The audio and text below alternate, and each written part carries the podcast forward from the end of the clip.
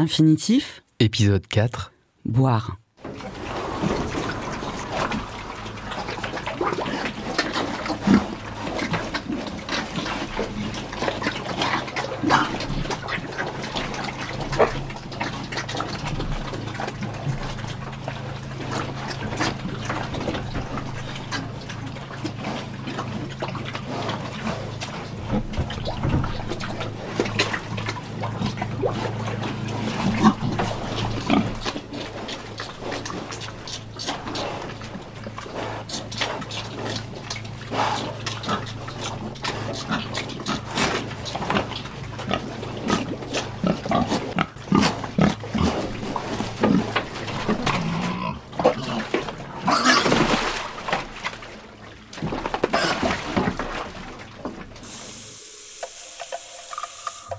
Un, Fille.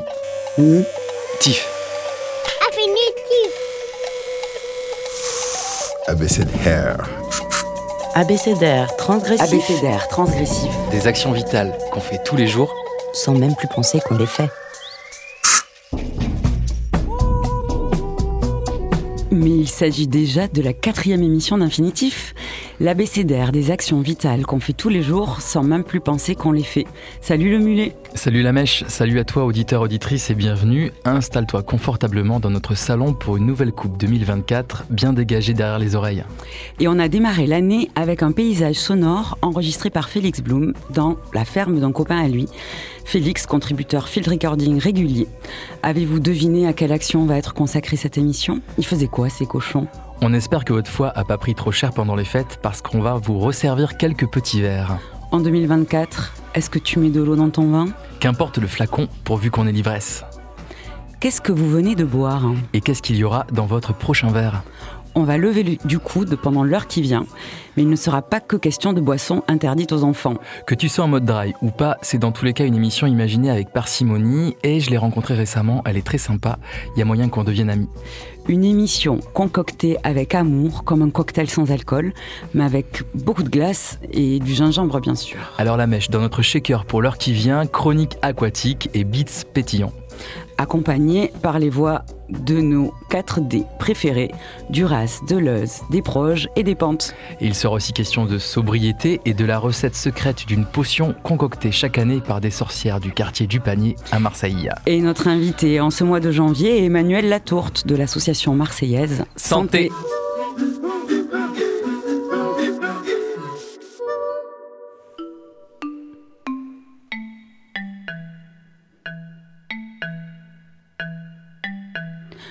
Boire entre 1 et 2 litres d'eau par jour.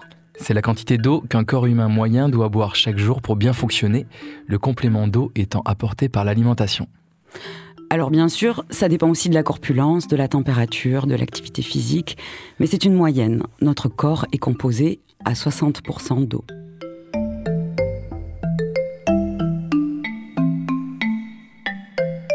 On estime que le corps peut survivre pendant environ 3 jours sans boire de l'eau, en moyenne. hein. En, moins de 24 heures, en fait, euh, sans boire de l'eau, notre corps montre les premiers signes de déshydratation, donc faut, faut pas trop jouer avec ça. Alors parmi les syndromes de cette déshydratation, dessèchement de la peau, de la langue et de la bouche, des urines qui deviennent plus foncées et un sang qui s'épaissit, une tension artérielle qui baisse, puis les maux de tête, les crampes et les troubles de la conscience. Je ne sais pas si vous vous souvenez, mais en octobre dernier, il y a trois militants écologistes qui ont fait une grève de la soif. C'était pour protester contre la construction de l'autoroute A69 entre Toulouse et Castres. Et c'est la suspension temporaire des travaux qui les avait décidés à se remettre à boire de l'eau. Ça fait longtemps qu'il y a quelque chose entre l'eau et les écolos. En 1974, René Dumont, le premier candidat écologiste à l'élection présidentielle, nous avait pourtant prévenu. Et vous savez ce qui va se passer Eh bien, nous allons bientôt manquer de l'eau. Et c'est pourquoi je bois devant vous un verre d'eau précieuse, puisque avant la fin du siècle, si nous continuons un tel débordement, elle manquera. À lundi, je vous dis au revoir et j'espère vous revoir pour vous expliquer notre projet global d'avenir. Merci, mes amis. La guerre de l'eau a commencé, on se battra pour la gagner. Pas de solide.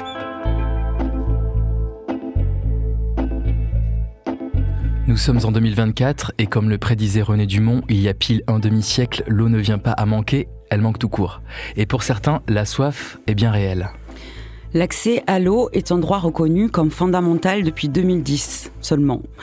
Pourtant, à des milliers de kilomètres de l'Hexagone, dans l'océan Indien, l'île de Mayotte a traversé l'année dernière une très importante pénurie d'eau.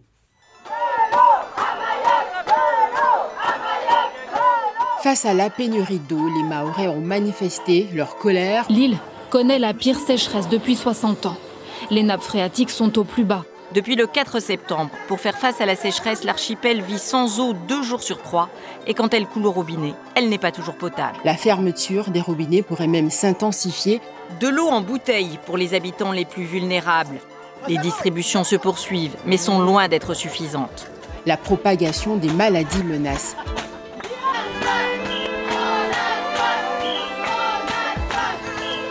Sur Internet, ces vidéos amateurs rassemblées sous le hashtag Mayotte a soif se multiplient.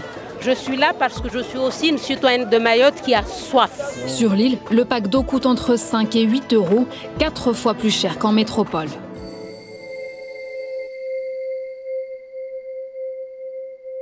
Depuis 2020, à Mayotte, l'eau disponible est inférieure aux besoins.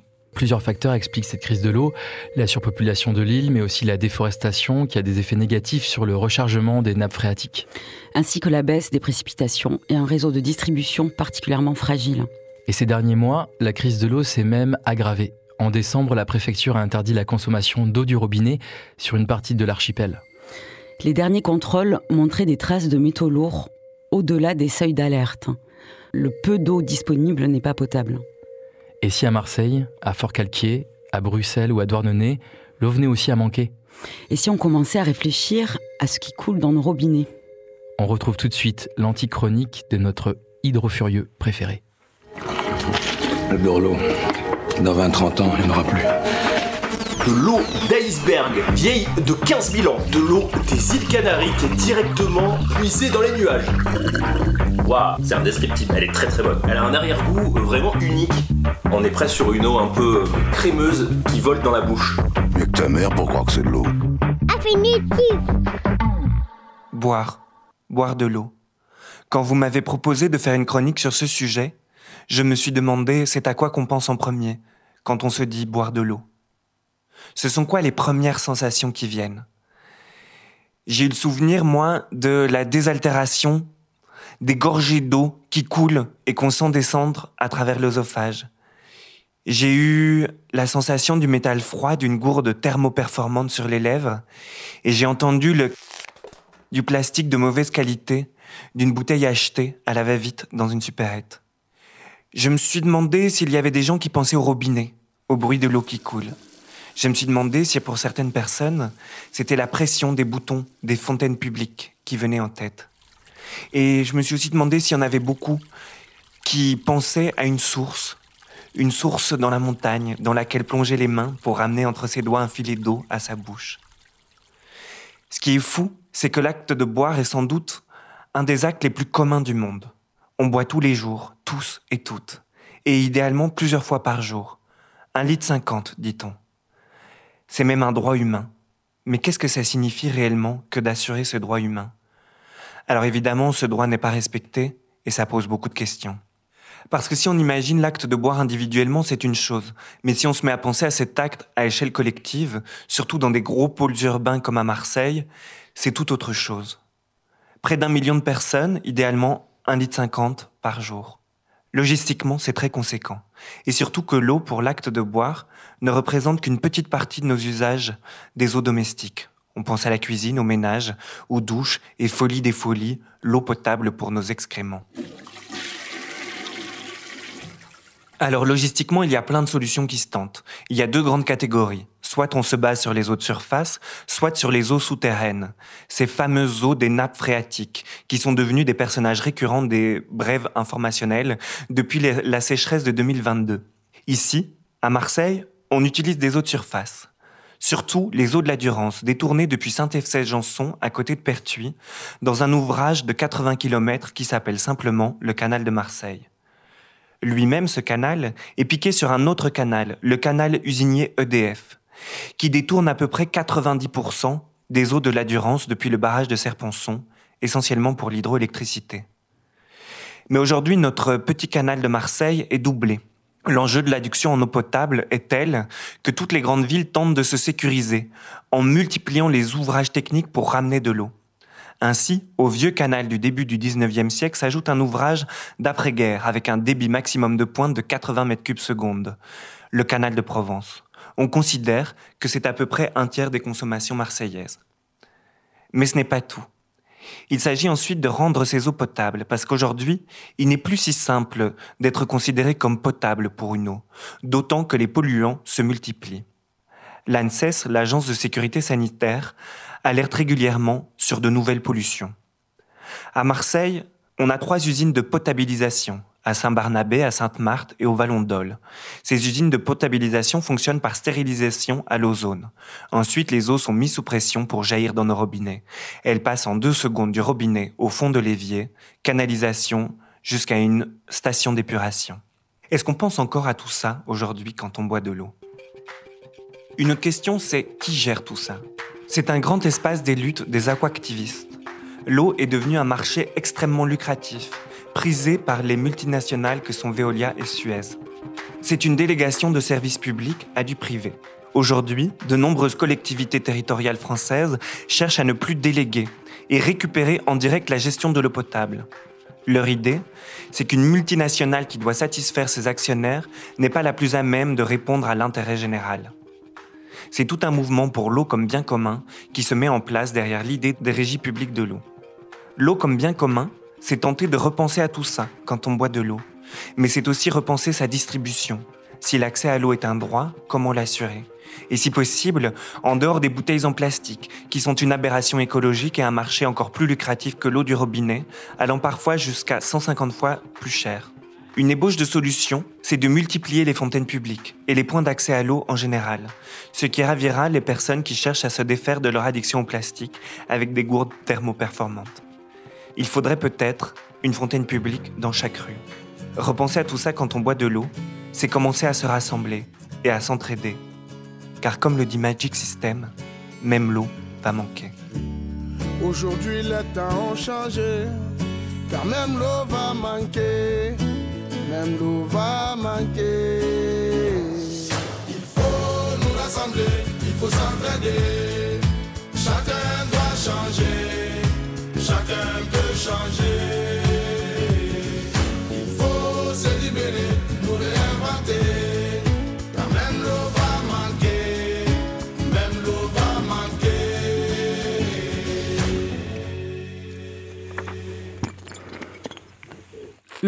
Il y a quoi dans ton verre, le mulet? Hmm, du jus de gingembre, t'en veux?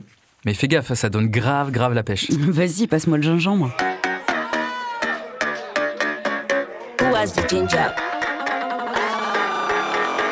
I woke up one day and planned to get reckless. Felt myself and put on my best necklace. Posted in the group chat, who wants the 5G? They were only down for the after party. Hmm, my body is ready. And it's fitting me like I have jetty jetty. Who else will be hype? Who has the ginger? Only this guy that I know through my sister. So I hit him up and told him let's roll. And he told me he'll pioneer the parole.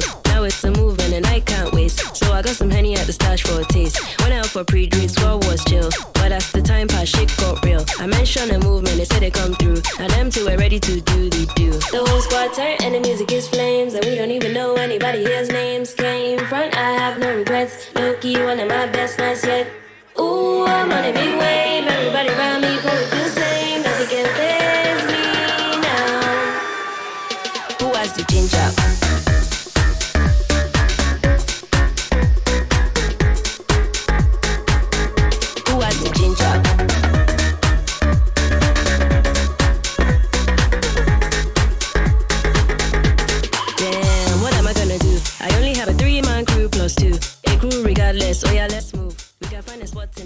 Quand vous entendez le verbe boire, hein, Je bois, tu bois? Elle boit, Il boit. nous buvons. Hum, c'est quoi le complément d'objet qui vous vient? Hmm, Une tisane de sauge un jet 27. Hmm, non, un jus de fraise. Un thé turc Ou un thé marocain? Une prune distillée par les copains Ah là là là là là, c'est le moment de l'émission où on bascule vers la picole. Et si on en croit le philosophe Gilles Deleuze, quand on est à notre premier verre, en fait, on tend déjà vers le dernier verre. On dirait qu'il en sait quelque chose et il en parle dans son abécédaire en conversation avec son amie et ancienne élève Claire Parnet. Donc euh, A comme animal. J comme joie. D comme désir. Et B comme boisson. Alors B, c'est un peu particulier, c'est sur la boisson. Voilà, alors tu as bu et puis arrêté de boire. Et moi, je voudrais savoir, quand tu buvais, qu'est-ce que c'était Boire? C'était du plaisir? C'était ah, quoi? Oui, j'ai beaucoup bu ça. J'ai beaucoup bu. J'ai arrêté donc. euh, j'ai beaucoup bu. Qu'est-ce que c'était? C'est pas difficile. Moi, je, je crois. Il faudrait interroger d'autres gens qui ont beaucoup bu. Euh, Il faudrait interroger des alcooliques, euh, tout ça. Je crois que boire, c'est c'est- c'est l'affaire de quantité. pour ça qu'il n'y a pas l'équivalent avec la nourriture. Même il y a des gros mangeurs, il y a des gens, à moi manger, ça m'a toujours dégoûté, alors c'est pas mon affaire. Mais euh, la boisson, c'est une question. J'entends bien qu'on ne boit pas n'importe quoi, que chaque euh, buveur a sa boisson favorite. Mais c'est parce que c'est dans ce cadre-là qu'il saisit la quantité. C'est affaire de quantité, ça veut dire quoi? On se moque beaucoup des drogués ou des alcooliques. Parce qu'ils ne cessent pas de dire, oh, vous savez, moi je maîtrise, j'arrête de boire quand je veux. On se moque d'eux, mais c'est parce qu'on ne comprend pas ce qu'ils veulent dire. Moi j'ai des souvenirs très nets, je voyais très bien ça, et je crois que tous les gens qui boivent comprennent ça. Quand on boit, ce à quoi on veut arriver, c'est au dernier verre. Boire, c'est à la lettre. C'est tout faire pour accéder au dernier verre. Euh, c'est ça qui vous intéresse. C'est toujours la limite? Euh, Est-ce que c'est la limite? C'est compliqué. hein. Laisse-moi te dire. hein. En d'autres termes, un alcoolique, c'est quelqu'un qui ne cesse pas d'arrêter de boire. Je veux dire, il ne cesse pas d'en être au dernier verre. Alors qu'est-ce que ça veut dire le dernier verre pour un alcoolique? Bon, il se lève le matin, mettons, si c'est un alcoolique du matin, euh, il y a tous les genres qu'on veut, si c'est un alcoolique du matin, eh ben, il est tout entier tendu vers le moment où il arrivera au dernier verre. Incroyable cette voix de Gilles Deleuze. En fumée. en fumée. Donc euh, B comme boisson, on peut retrouver l'intégralité. Là, c'est un petit extrait. Euh, ça dure combien de temps l'abécédaire sur boire, boisson? Une, une- une dizaine de minutes. Et ça se trouve sur, sur le internet? Ouais, c'est ça. Vous tapez B comme boisson. Gilles Deleuze, vous êtes toujours à l'écoute d'Infinitif? Et il est euh, soit mercredi midi pour euh, notre direct, soit vendredi 18h. Et là, il y a quoi dans votre verre? Il y avait quoi dans votre dernier verre? Il y aura quoi dans votre dernier, dernier verre? Je sens pas la mort dans l'alcool. Et tout est comme si Dieu existait. Le monde est vide et voilà. Tout à coup, il y a Dieu. Et le monde est bon et, et resplendissant. Se réveiller la nuit et boire. J'étais jamais saoul, vous comprenez? J'étais parti. Tout se déformait petit à petit. Dans un bain d'alcool, j'ai écrit.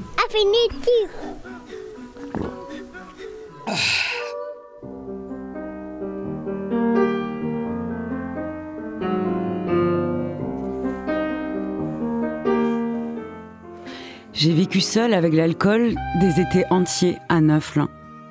Les gens venaient au week-end. Pendant la semaine, j'étais seule dans la grande maison. C'est là que l'alcool a pris tout son sens. L'alcool fait résonner la solitude et il finit par faire qu'on la préfère à tout. Boire, ce n'est pas obligatoirement vouloir mourir, non. Mais on ne peut pas boire sans penser qu'on se tue. Vivre avec l'alcool, c'est vivre avec la mort à la portée de la main. J'ai commencé à boire aux fêtes, aux réunions politiques. D'abord les verres de vin, et puis le whisky. Et puis à 41 ans, j'ai rencontré quelqu'un qui aimait vraiment l'alcool, qui buvait chaque jour, mais raisonnablement. Très vite, je l'ai dépassé. Ça a duré 10 ans, jusqu'à la cirrhose, les vomissements de sang. Puis je me suis arrêté pendant 10 ans.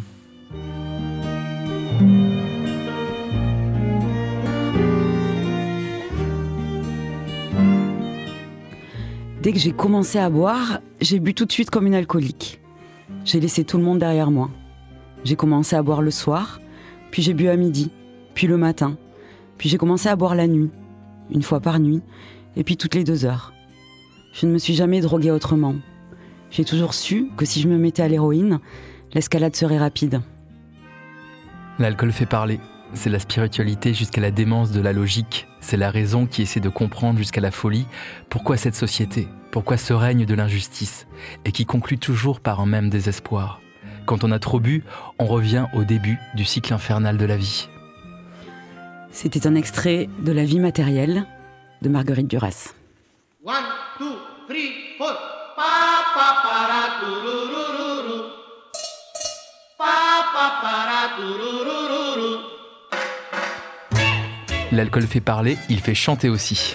Entre Exotica et Rebetico, ces chansons d'entre-deux-guerres qui parlent forcément d'alcool, dixit une amie grecque, l'artiste grecque Marie-Linda reprenait bien un dernier vers à traduire To lefteyako tpori. Potriaki. Ouais, je la laisse dire.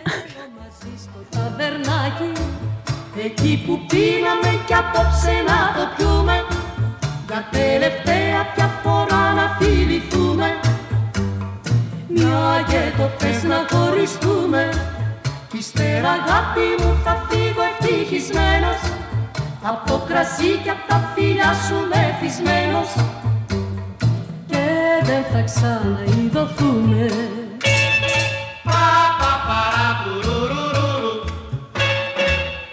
Ο χωρισμός σου αγάπη μου. Απόψε με φοβίζει Μα όποιος ξέρει να αγαπά Ξέρει και να χωρίζει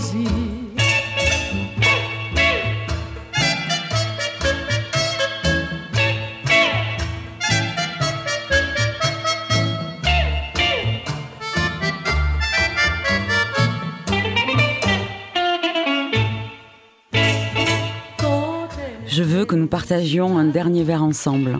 Je veux être avec toi dans la taverne où nous avions l'habitude de boire. Prenons-en un ce soir.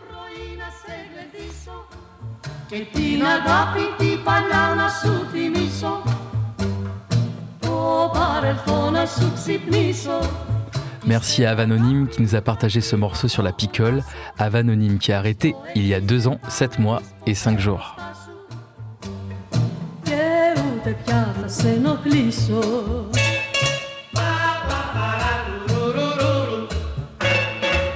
Ο χωρισμός σου αγάπη μου Απόψε με φοβίζει. Μα όποιος ξέρει να αγαπά Ξέρει και να χωρίζει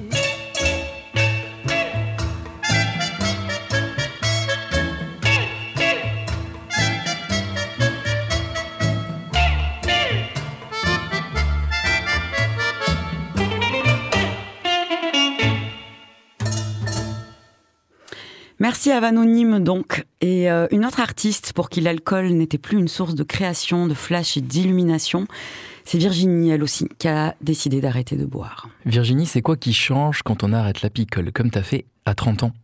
Où ça m'a interloqué quand j'ai arrêté de boire, c'est pas la sexualité en elle-même, c'est la séduction. Ça veut dire euh, euh, se rendre capable ou ne pas se rendre capable de d'entrer en séduction ou d'avoir du désir pour l'autre sans l'alcool. Et ça, c'est vrai que ça pour moi, à 30 ans, en tout cas, ça, ça a été une...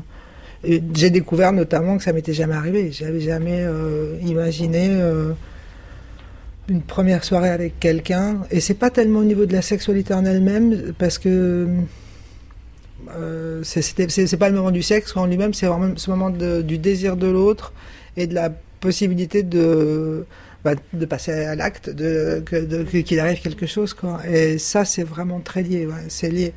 Et c'est lié aussi euh, la possibilité de parce que l'alcool non seulement désinhibe mais aussi permet de pas trop réfléchir à des choses auxquelles on réfléchit quand on n'a pas l'alcool. Tiens, la couche de dépôt du jus d'abricot sur le rebord du verre cache la trace de mes lèvres graisseuses. Tout semble une bonne idée une fois qu'on a l'alcool. Enfin, beaucoup de choses semblent mais vraiment quelle bonne idée. Je l'avais pas il y a cinq minutes, mais alors maintenant que j'y pense, quelle bonne idée. Et quand on n'a pas l'alcool, non, ça reste une idée complètement qui, parce qu'on pense quand même beaucoup plus aux conséquences. euh, qui sont parfois catastrophiques. Donc ouais, ça change. Enfin, c'est parce que pour la sexualité, on va pas se mentir, on n'est pas en état non plus très rapidement, on n'est plus en état de. de c'est pas le top en fait, notamment pas le top euh, quand on est hétérosexuel pour les mecs, donc c'est pas le top. Mais pour la séduction, ouais, pour le se mettre en condition d'eux et être capable de euh, faire arriver les choses ou de les laisser arriver ou effectivement bah, c'est ça trouver que c'est une bonne idée. Parce qu'après une fois sombre euh, les, bonnes idées se noirent d'un coup. C'est plus pareil. C'est moins joyeux. C'est moins joyeux de toute façon en général. Euh... le boire ensuite en fine gorgée. Toujours porter les lèvres au même endroit. Afin d'obtenir une seule trace de jus à l'intérieur du verre.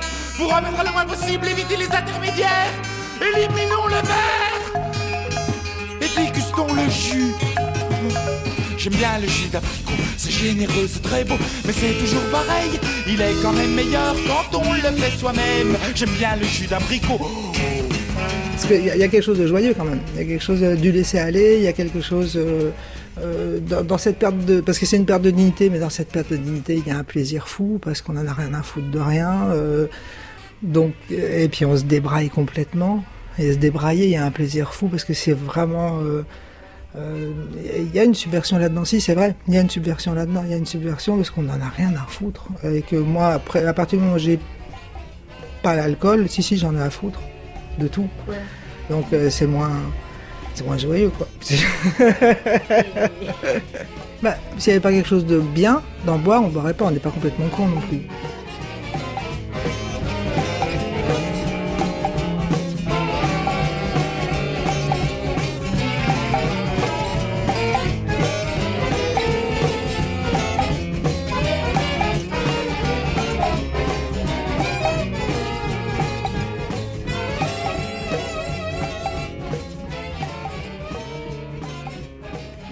C'est la voix de l'autrice Virginie Despentes, issue de la superbe série documentaire Je suis le genre de femme qui boit, de Juliette Boutillier, réalisée par Nathalie Battus pour France Q. Accompagné, peut-être vous l'avez reconnu, sa voix, le chansonnier inclassable Albert Marqueur et son jus d'abricot. Ça donne grave envie ce jus d'abricot là. Moi, ça me, ça me rappelle un souvenir d'enfance. c'est pour moi le, jus d'abricot, c'est euh, le truc que tu bois, que je, je buvais dans un petit village d'Ariège après une rando. Euh, voilà, pour moi, c'est ça un peu euh, à quoi ça me fait penser le ce jus d'abricot là.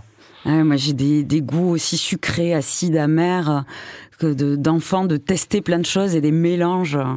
Ah, des mélanges. Ça, ça me fait penser à un autre truc aussi, c'est la potion. Les potions qu'on fait quand on est gamin. Euh, je sais pas si tu faisais ça, mais de prendre des feuilles, plein de conneries, les mettre dans un seau, tourner, tourner, mélanger sans forcément goûter, mais en tout cas, euh, voilà, jouer à, à fabriquer des potions magiques. En parlant de potions, en voilà une qui provient d'un monastère de, Tosta de, Toscane, en Italie, importé à Marseille par une bande de sorcières. Chaque année, Laura, Cicilia, Annalisa et leurs amis se retrouvent pour râper des coins et préparer un élixir au pouvoir magique. C'est une euh, toute petite, petite bouteille. Dedans, il y a un liquide qui est ambré et transparent. Les ratafias d'amour. Qui aide un peu à, oui, à vivre des, des choses intenses tout euh, mélange euh, et macération de fruits, plantes et alcool. Et épices. Ouais, là dans notre cas, il y a des épices aussi, aphrodisiaques. Donc c'est euh, euh, qui a des pouvoirs un peu. Il me semble que c'est la quatrième année qu'on les fait. C'est un peu un rôle, euh, un rôle de femme. Parce que c'est nous les, les sorcières. D'abord, on râpe tous les coins et on les laisse macérer pendant six jours afin que tous les coins fassent leur jus. Après six jours, du coup, on se retrouve et on, on, récupère tous les jus. On le mélange avec euh, tous les autres ingrédients un peu hachés, coupés, les amandes, les clous de girofle, la coriandre et la cannelle. Avec l'alcool, on mélange tout et on, met, on laisse dans un contenant en verre pendant six mois. Et du coup, après, on se retrouve une troisième fois. La troisième fois, c'est drôle parce que c'est le moment où on filtre. Et oui, on est vraiment dans les rituels et, et chaque fois c'est différent. Parfois on est, on est un comité, un petit comité, parfois on est très nombreuses. La dernière fois, c'était les, c'était le printemps, non? C'était, on a fait, on a, on a fait le solstice. euh, Non, c'était d'automne. Il y a eu deux rituels en même temps. On était très nombreuses. Euh, Il y a une copine, Ariana, qui nous a proposé de faire un autre rituel. Il y a tous les souhaits qu'on met dans, Ah. le, dans la potion. les ratafias. On rajoute aussi des, des intentions et des souhaits. Chacune prend un petit part des amandes, euh, etc. Chacune avec un- une petite part d'ingrédients et une petite part de soi et, et de son intention euh, intime qu'on déclare ou pas. Et, et bien- sûr, comme c'est ratafia d'amour, c'est un peu toutes des intentions qui vont vers l'amour, mais pas juste l'amour euh, des couples, c'est l'amour euh, en général euh, vers la vie, vers les, amis, vers... je l'ai jamais utilisé en fait en tant qu'élysire d'amour. Finalement, une action collective et qui s'est fait d'habitude entre, entre copines, entre meufs. C'est c'est beau d'avoir quelque chose à la maison comme ça qu'on pense qu'il puisse avoir un, un pouvoir. Et on imagine que cette bouteille qui est là et qu'on regarde de temps en temps, qu'on la boit pas souvent parce que quand même c'est peu. On les boit pas comme ça d'un coup, quoi. On, on se les met dans la bouche, on les, on les savoure euh, tranquillement. J'ai l'impression que c'est un goût un peu ancien parce que ça me, je me dis c'est des préparations qu'on on fait plus trop, des choses qui fermentent, c'est des goûts complexes qui se forment au fil du temps et que peut-être on n'est plus trop habitué à, à goûter. Moi, personnellement, je les bois aussi en situation collective, euh, à la fin d'un repas, dans une fête avec les copines. Donc, euh, je peux pas, scientifiquement, je peux pas dire si ça marche vraiment. Mais il faut y croire. C'est peut-être euh, le fait de, que le moment, le moment soit choisi qui fait un peu le- la magie de la, de la chose. Ratafia, Elisir, Archebus è una bottiglieria. Boum, boum, boum, boum. Millefeuille, tarte pomme, chantilly è una pasticceria. Boum, boum, boum, boum, boum, boum. Il gaucho sa che cos'è l'aria blu della prateria. Il gaucho è contento e rimane a guardar, passa la vita come una signorita. De amor apre il ventaglio e mette a repentaglio il cuore, camicia allegra che piace anche ai pelagra. Folklore e nel traffico, nel trambusto ci han preso gusto a tutto questo odor, furor.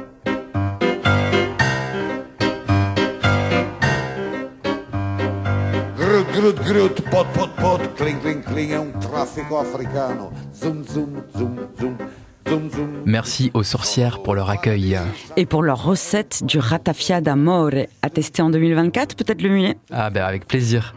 L'alcool, source intarissable d'inspiration pour les sorcières, les écrivains, les écrivaines, les musiciens et les musiciennes.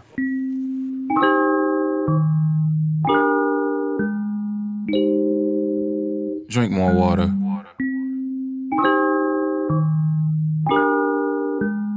Or you might die. Change mon verre, il est en osier. Pendant que t'essuies, je reste fade, j'ai toujours rien dans le gosier. Ça fuit, tu passes ta nuit, le chiffon sur ton rad à le rayer. C'est le prix à payer pour être dans l'esprit artisanal. Ici, tout est fait main, détisanal, anis, au spritz, analyse comme tout est fait même. L'ivresse, c'est éphémère, mais tout est vrai, c'est stylé. Que ce soit tes potes qui distillent. Quand ce week-end, ta goutte là, c'est pas week-end. T'as ouvert vite ton établissement. Je ressens pas de plissement sur mon âme. Je rame pendant que ça fermente. J'attends que l'effet monte. Il me faut du vieux, pas du verre. Si je veux que ton vin me mette à l'envers. Qu'est-ce qu'on fait On prend un pack à l'épicerie, on y va? Ça sent la bière de Londres à Berlin. Ça sent la bière, Dieu qu'on est bien. Je suis sous, sous, sous, sous ton balcon. Comme Roméo. Oh, oh, Marie-Christine.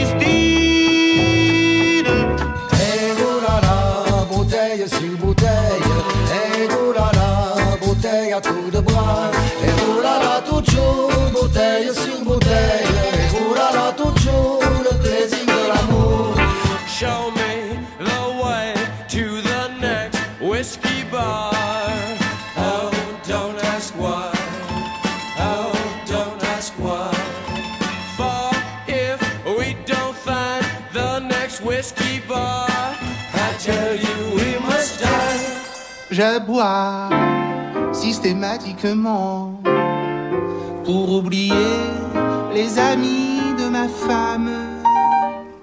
Je bois systématiquement pour oublier tous mes emmerdements.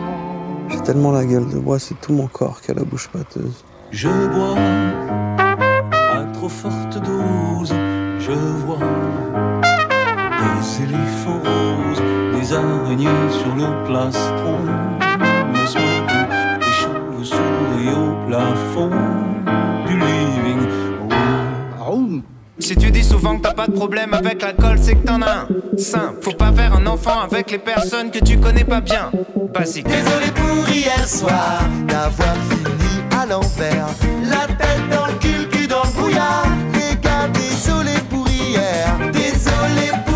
soir d'avoir fini à l'envers. Goûtez-moi ça. Sans toi, pas de Gainsbourg, sans toi, pas de Rimbaud. Il est tonique, hein, on le sent descendre. Sans toi, on serait contraint de se bourrer à l'eau. Céréales, killer, buveur de bière en série, on se gorge, gorge, doublon et de malt à whisky. Céréales, killer, les Winkles sont fous, on laisse que des cadavres derrière nous. T'es vu quand t'as bu Infinitif. Épisode 4, consacré au boire. Ah ouais, vous l'aurez compris. Donc, euh, on a entendu Seth Scarroll au micro sous un beat de Mike Jenkins. Et puis ensuite, c'était le petit mash-up alcoolisé spécial euh, Gueule Dub avec dans le désordre Brel, Orelsa, Nougaro, Trio, Massilia, Les Doors, Boris Vian, Marina Foïs. C'était concocté par le mulet. Alors, imagine le mulet. Tu arrives en soirée, tu connais pas grand monde. Où est-ce que tu te places Euh, je sais pas déjà ce que je fais de mes mains et qu'est-ce que je fais de mon gosier? Boire est une création sonore entre deux personnes qui ne se connaissaient absolument pas avant et qui profondément partagent du commun autour du boire.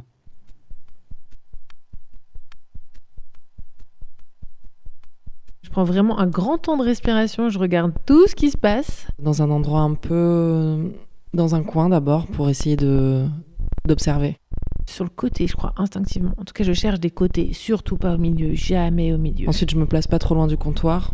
Et je cherche des petits endroits un peu rassurants. Toujours dos à un les mur. murs. Les regards. Je cherche s'il y a des regards qui vont m'accrocher. Je regarde les gens, toujours. Vraiment, les gens. C'est euh, comment ils sont sapés, comment ils parlent, c'est quoi leurs codes sociaux, qu'est-ce qu'ils font ici. Ouais, je cherche la connivence. De ne pas fuir. Ma première réaction, rester. Je prends un verre et ça me permettra de ra- rapprocher les corps. Waouh, comment je gère l'inconfort de la situation. Je le gère pas. Je le bois. Je cherche tant bien que mal à créer du lien, donc à pouvoir aller voir des gens, euh, à trouver euh, un point commun à un endroit, n'importe lequel. Bah, un crayon, une veste que quelqu'un porte. J'attends. C'est vraiment le sentiment de solitude. hein. J'attends, je bois et je m'adoucis.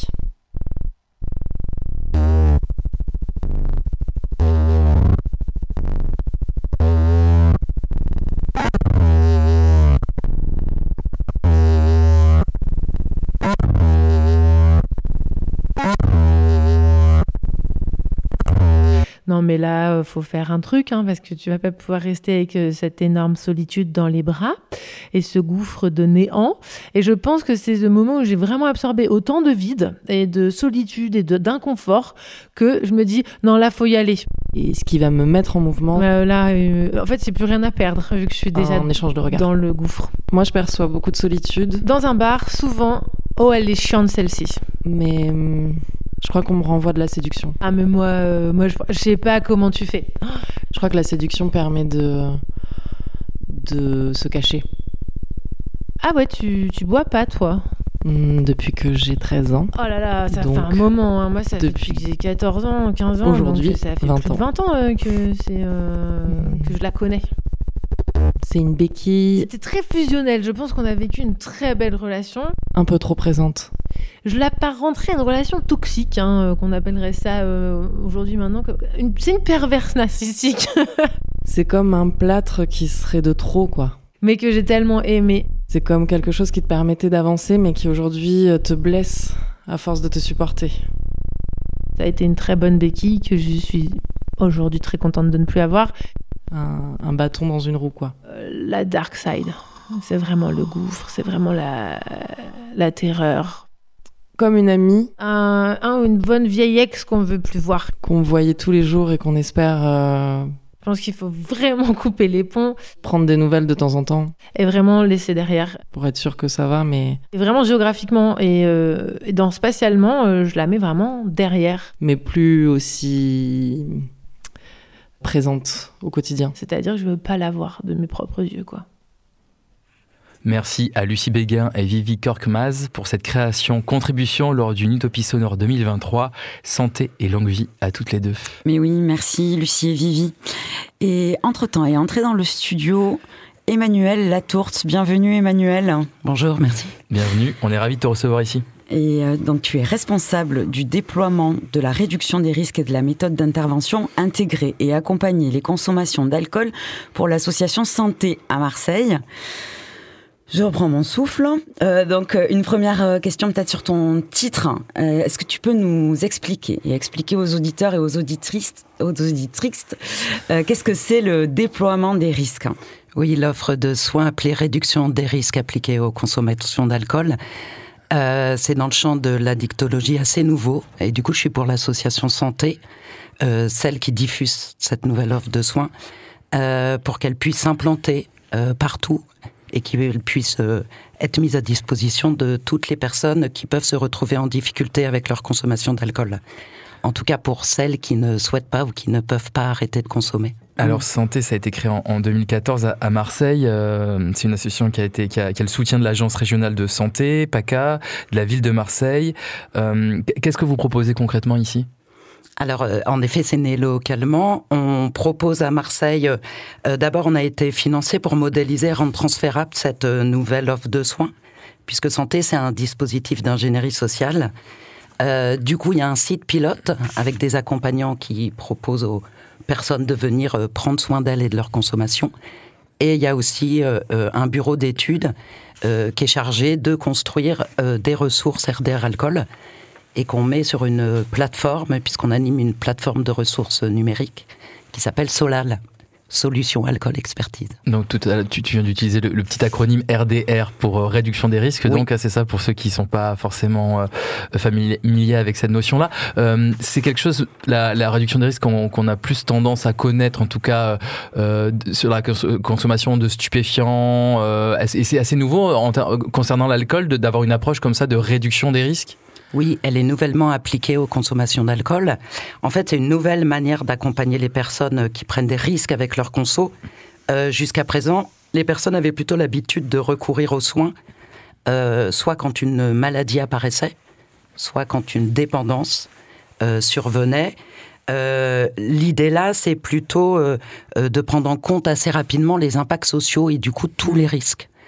Avant d'avoir une maladie ou une, euh, une dépendance, euh, et avant d'avoir une, par exemple une cirrhose, euh, il y a beaucoup de risques qui émergent dans la dimension sociale de la vie et plutôt des risques sociaux. L'idée, c'est de pouvoir considérer les personnes dans leur globalité et de regarder tous les risques biopsychosociaux. Hmm. Et jusqu'à maintenant, on ne regardait pas trop la dimension sociale du boire. Sociale et sociétale, euh, puisque l'alcool, elle est partout dans la société. Euh, à la fois, on est toutes poussées à la conso et en même temps, on est culpabilisé. Un petit exemple avec euh, ce spot du ministère de la Santé. On n'est pas bien là Santé. Santé. Santé. Santé. Santé. Et surtout la bonne santé. Dans les yeux. Santé. Santé. Santé Ah, ta santé, Lucien. Allez, santé. Santé. C'est pas un peu absurde de se souhaiter une bonne santé avec de l'alcool Alors que l'alcool multiplie les risques de cancer, d'AVC hémorragique et de troubles du rythme cardiaque? La bonne santé n'a rien à voir avec l'alcool. Faites le point sur alcoolinfoservice.fr.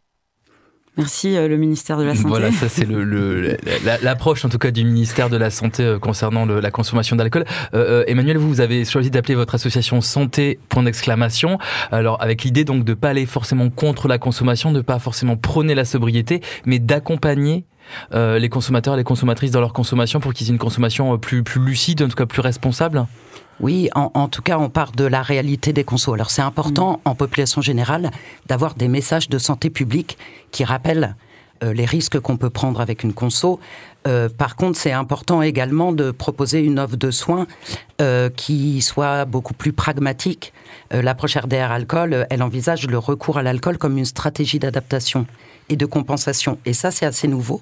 En fait, les personnes n'ont pas recours à l'alcool pour se faire du mal à la longue.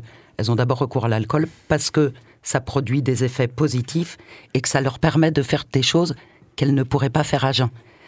Euh, l'enjeu, c'est en effet euh, euh, de, considérer ce recours à l'alcool dans ce qu'il a de stratégique mmh. et d'arrêter de stigmatiser les personnes qui ont perdu la main sur leur conso par exemple, quelles sont les choses qu'on peut faire Qu'est-ce qu'on vient chercher dans l'alcool euh, Ou qu'est-ce que l'alcool permet de faire euh, de manière stratégique pour... Est-ce est que, voilà, est que vous aurez quelques exemples à nous donner eh ben Oui, nous, nous, la porte d'entrée par laquelle on questionne ce recours à l'alcool, c'est quels sont les effets qu'on y recherche. Euh, l'alcool, c'est un des seuls produits où il y a une multitude d'effets en fonction de ce qu'on cherche.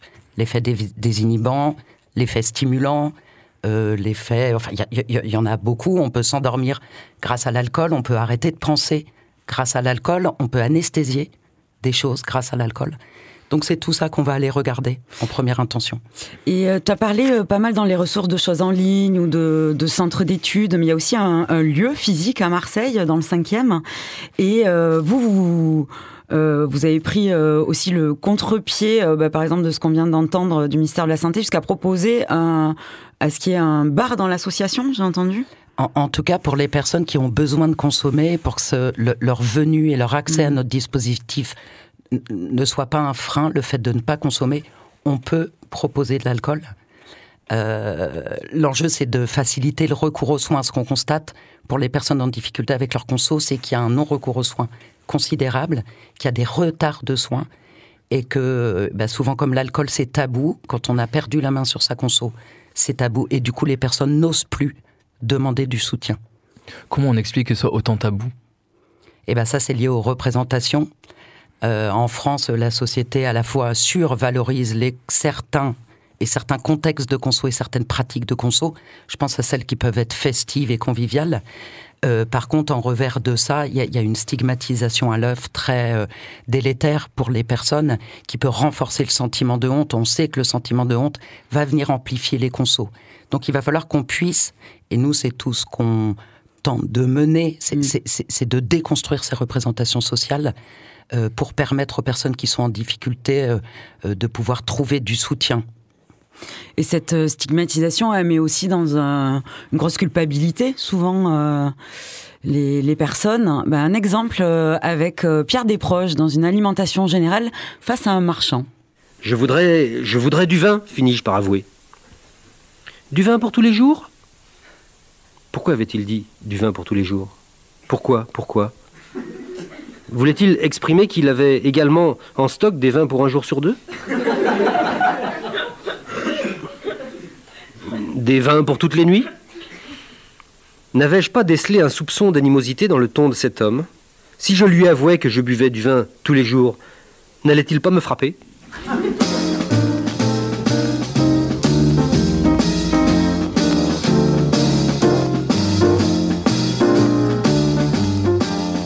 Oui, monsieur, je voudrais du vin pour tous les jours.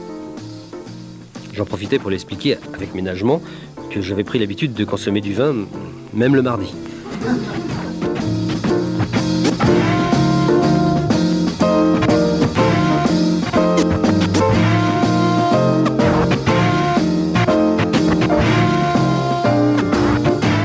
Chez Santé, vous considérez que les personnes mettent en place des stratégies pour traverser aussi des conditions de vie euh, difficiles et l'alcool en est, peut en être une. Comment est-ce que ça se passe l'accompagnement euh, que vous proposez? Il est individuel, il est collectif, il se fait euh, au sein de votre local ou à l'extérieur? Comment ça se passe?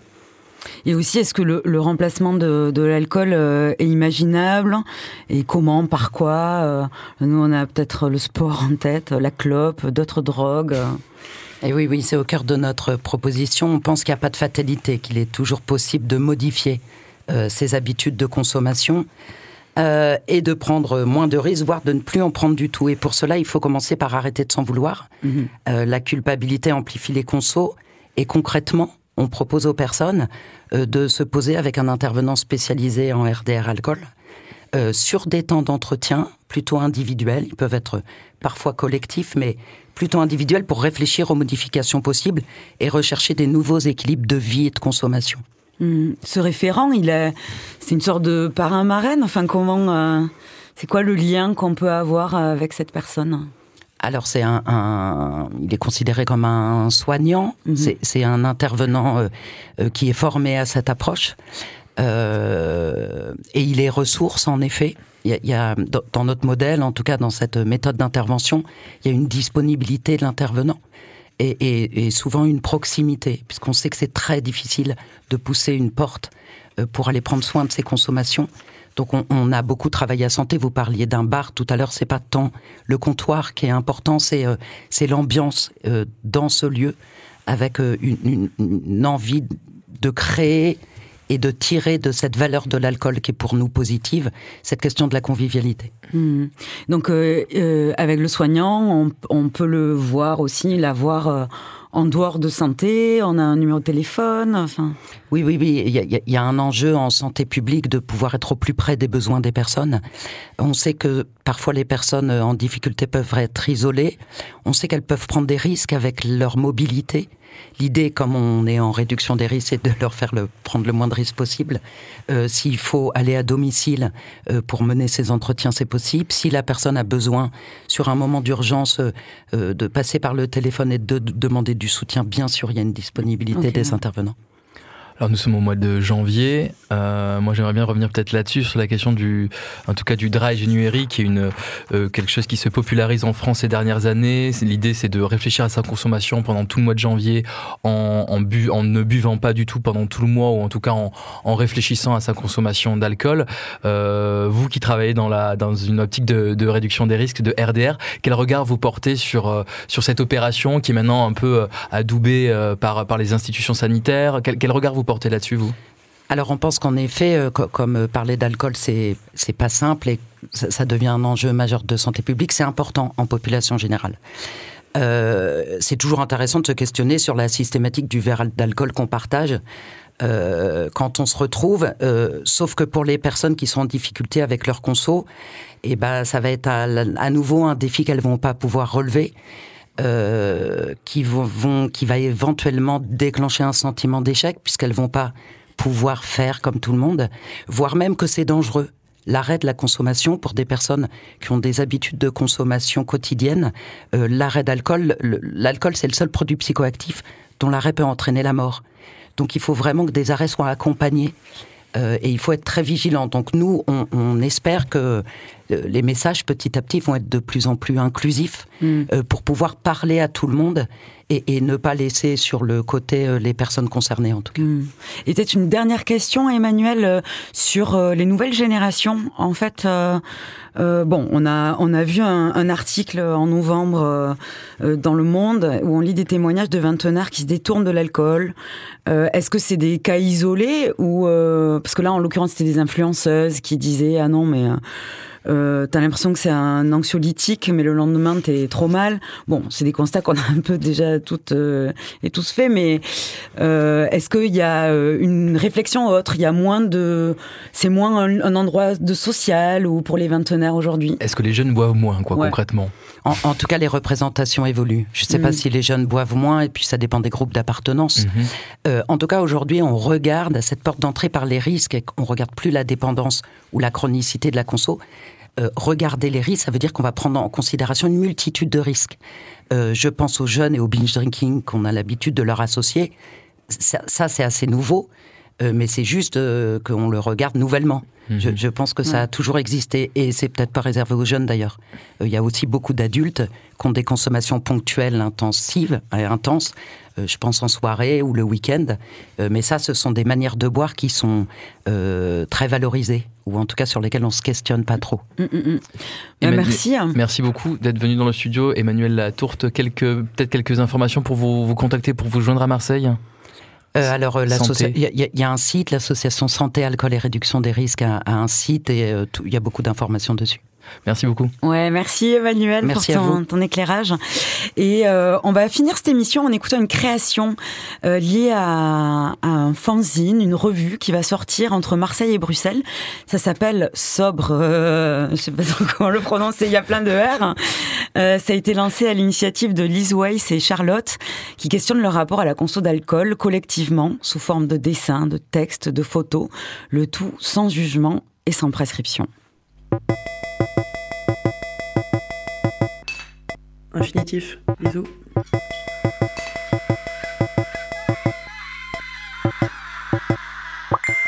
Ouais, coucou chat. Je t'appelle parce que j'ai. euh, bah, ça a fini comme. euh, comme prévu, quoi. Enfin, c'est un peu. euh, Enfin, je te raconterai tout à l'heure, du coup, mais. Ouais, enfin, c'était un peu, un peu ouf. Et voilà, enfin bon, ça a fini. euh, non, mais c'était cool. Enfin, il y a eu des moments cool et tout, mais j'ai. J'ai un peu flippé, du coup, j'ai ramené euh, un, un gars et. euh, voilà, on n'a pas. Que je bois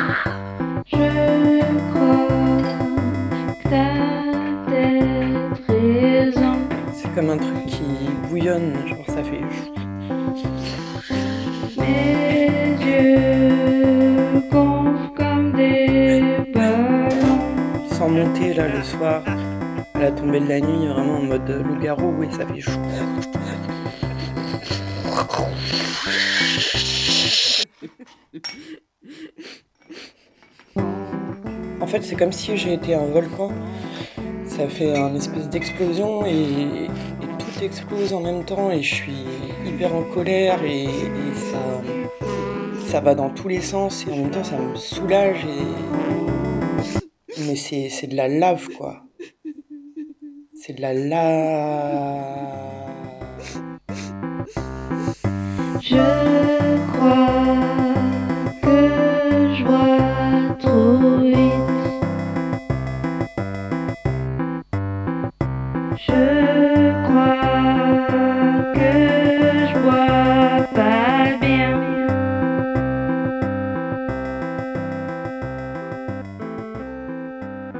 En tout cas, en tout cas euh, je te fais des, je te fais des bisous et, et j'espère, j'espère que, que la soirée, la soirée c'est terminé. terminé euh, je t'embrasse, je t'embrasse, je t'embrasse, je t'embrasse.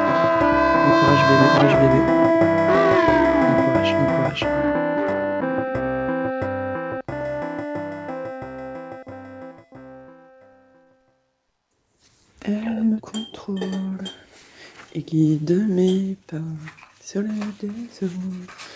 Je ne réponds, réponds, réponds plus de moi.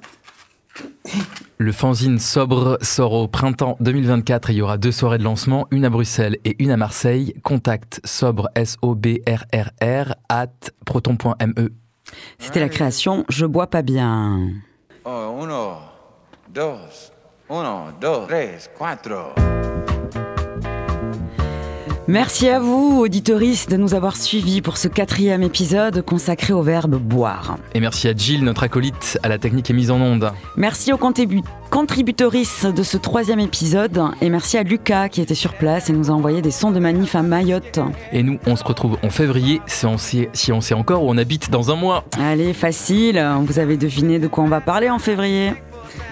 À bientôt. Ouais, salut le mulet. That black boy over there running scared. His old man got a problem, and it's a bad one. Uh, he ain't done